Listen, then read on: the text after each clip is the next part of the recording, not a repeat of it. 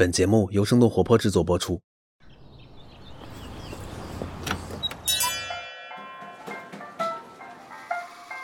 您的生动早咖啡好了，请慢用。嗨，早上好呀！今天是二零二一年的九月二十九号，星期三。这里是生动早咖啡，我是来自生动活泼的梦一。几条商业科技轻解读，和你打开全新的一天。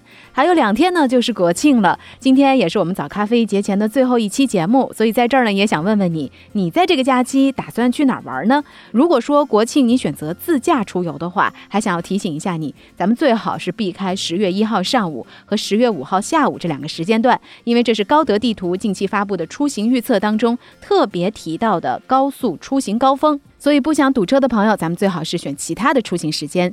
另外呢，一些在线旅游平台对这个假期的热门玩法也有了一些预测。马蜂窝前两天公布了他们旅游大数据，除了自驾游和周边游之外呢，露营成为了今年十一黄金周很多人的选择。国庆假期的露营产品预定特别紧俏，部分热门的露营地的帐篷早在一个月前就订完了。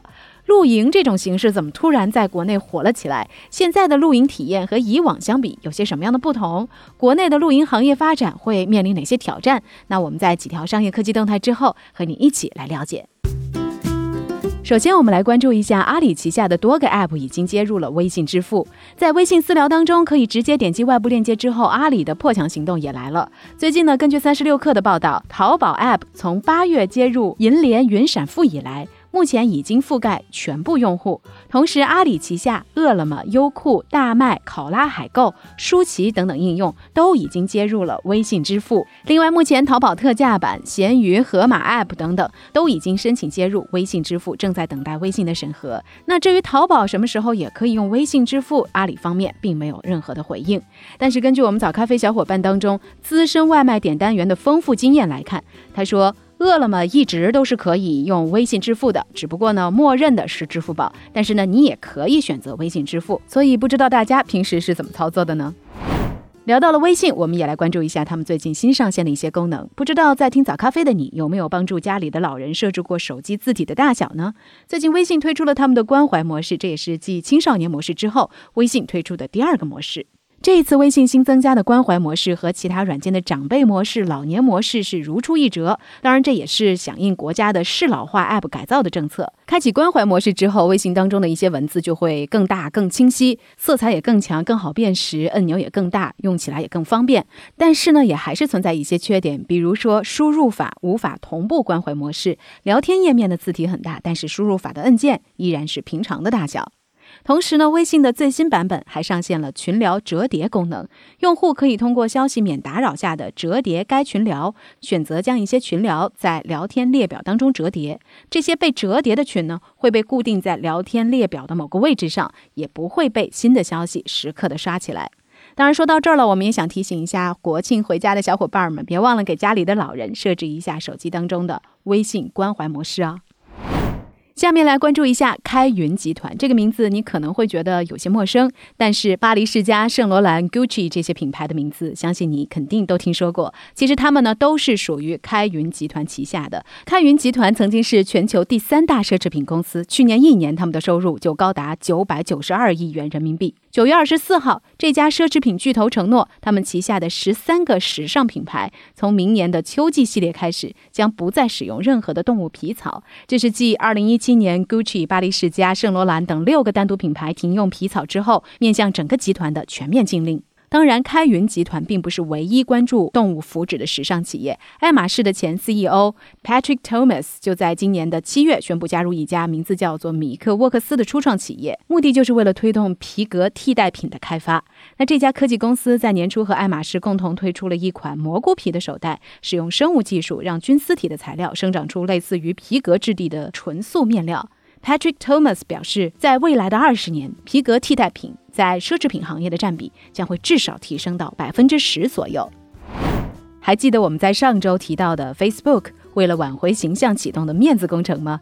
在持续的外界质疑之下，Facebook 不得不做出更多动作了。最近呢，他们旗下的 Instagram 宣布暂停开发面向十三岁以下儿童的 Instagram 新版本 Instagram Kids。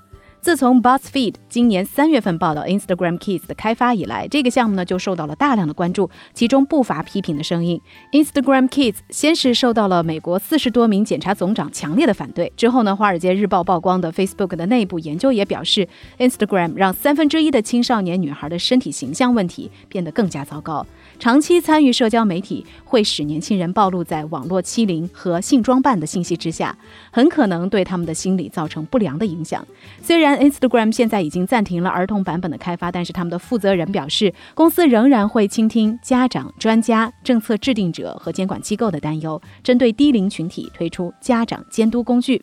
那和 Facebook 推出 Instagram Kids 类似，字节跳动呢也曾经想要推出儿童版本的产品，比如说类似于儿童版抖音的小趣星，但是最近呢也是低调推出之后又匆匆下线了。显然，社交媒体们在想做小孩子生意的时候，还是需要思考更多问题的。下面的时间，我们来关注一下这个国庆的热门玩法之一——露营。或许我们应该描述的更加准确一点，叫做精致露营。帐篷、天幕、月亮椅、手冲咖啡壶、星星挂灯，这一切取代了去年曾经火过一阵子的野餐风。你要是在小红书或者是抖音上搜索“露营”这两个字，就能够一下子看见无数相关的笔记和视频。而天猫上露营用品的消费也是连续两年的时间保持两倍以上的增速。露营风是怎么刮起来的？商业资本又在其中扮演了什么样的角色？我们马上和你来关注。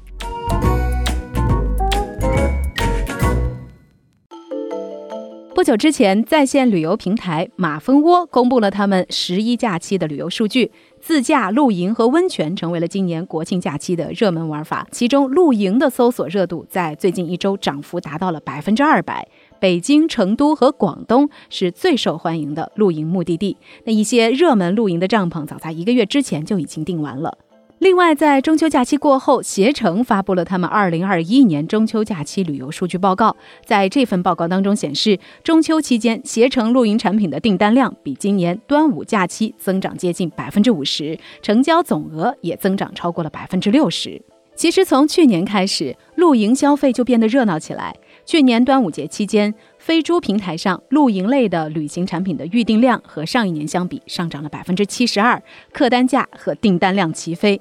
今年的上半年，大众点评上关于露营、营地等等关键词的搜索也比去年同期上涨了百分之六十四。小红书上相关的搜索量也比去年增长了百分之四百二十八。根据天猫消费洞察的显示，连续两年平台上的露营用品销量都在以两倍以上的速度增长。今年六幺八期间，户外手冲壶、复古煤气灯等等产品都成为了最受欢迎的露营单品。与此同时，企查查的数据显示，今年前五个月，国内露营地相关企业注册量接近七千家，同比增长大约三倍。大热、荒野、Outland 等等一众的新兴露营企业不断的涌现，世茂、万科等等地产公司也在以合作的方式开始涉足露营领域。不得不说，露营在中国真的火了。不过，相比于苦行僧式的传统野外露营，现在的精致露营更加注重的是整体的实用性和美观，不仅要好看，还要更加舒适。根据人民网的文章显示，目前呢，露营营地的价格一般在六百到几千不等。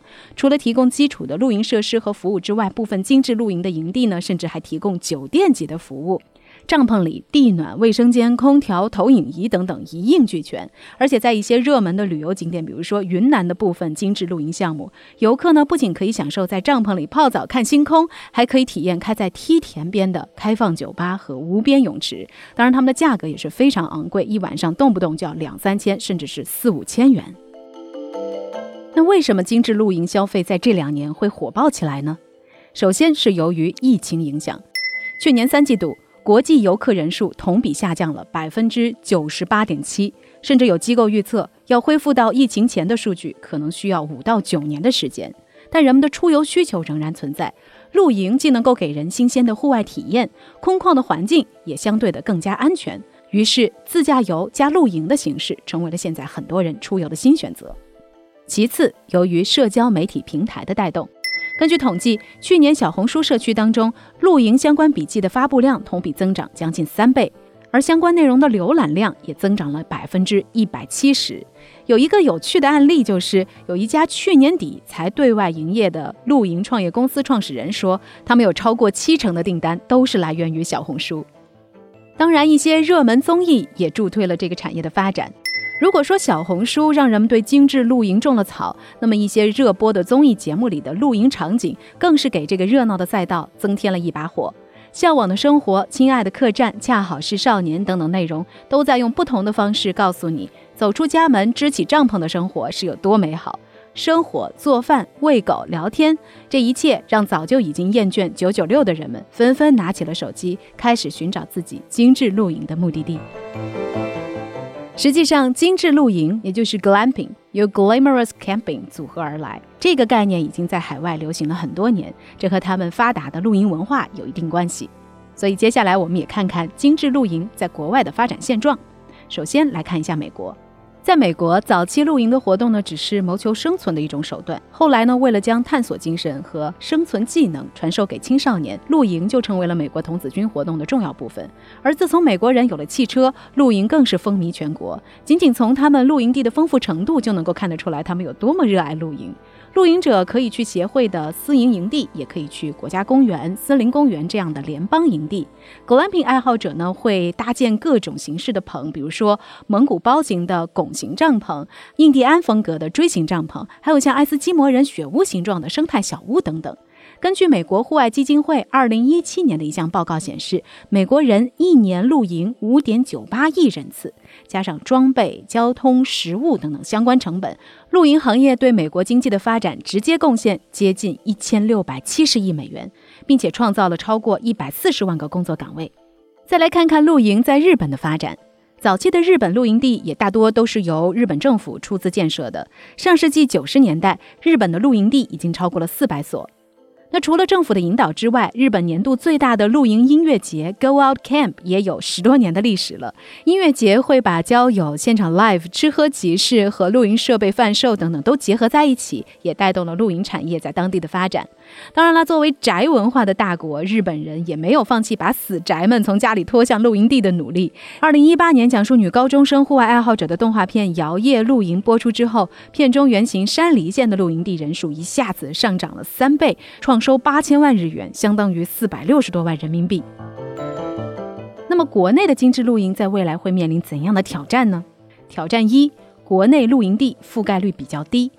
虽然国内露营行业在今年迎来了爆发式的增长，但是他们的发展程度和国外的露营行业相比，仍然处于初级阶段。其中最为明显的一个差距就是国内露营地的覆盖率比较低。根据英国的露营和拖车俱乐部的数据，早在2005年的时候，英国注册露营地的数量就已经达到了3500个，而中国呢，在2018年露营地的数量是一千二百七十三个。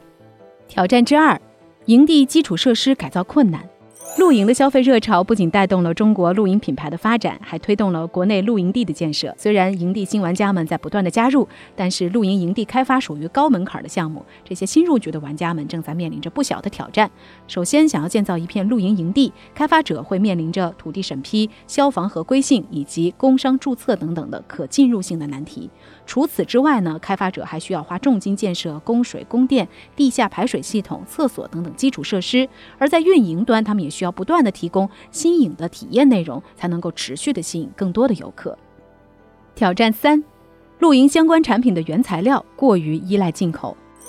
为了保证产品质量，许多国内露营品牌会使用国外进口的原材料。比如说，国内某家高端露营品牌的帐篷，有百分之八十的原材料都是国外进口的。其中，帐杆供应商是韩国的知名品牌，拉链呢来自于美国供应商，而面料上的驱蚊剂也都是采用了国外专利。近些年来，露营的火爆使得消费需求突然增加，上游产能严重不足。在未来，如果这些露营品牌的原材料还是依赖进口渠道，那么上游产能的不稳定就有可能影响交付，导致产品供不应求。在露营一夜乌托邦的体验当中，无论是亲子互动，还是和自然的接触，都是户外活动的价值所在。我们不难理解为什么露营会在这两年突然走进人们的视野。然而，饿了么一项调查报告当中有一个有趣的发现：伴随着今年露营风潮的兴起，来自房车露营地、公园的夜宵外卖订单环比增长了一点五倍。那这场热潮消退过去之后，露营真的能够成为人们的一种生活方式吗？就像澎湃的一篇报道所说，如果只有消费的狂欢，而没有产业的不断发展和户外运动意义的普及，只怕是火热的露营产业只会剩得一地鸡毛。那说到这儿，也想问问你，你体验过户外露营吗？你身边有精致露营的爱好者吗？不妨在我们的评论区和我们一起来聊聊吧。那在节目的最后呢，还有两件事情要向大家汇报一下。一个呢，就像我们节目一开始所说的，今天的节目呢是我们在国庆之前。给你提供的最后一杯早咖啡。那我们这个小小的节目组呢，也要暂时向大家请个假，因为我们也想假期放飞一下，说不定我们也会去体验一下露营什么的。那国庆之后，也就是十月十一号的一早，我们的早咖啡呢也会准时回归。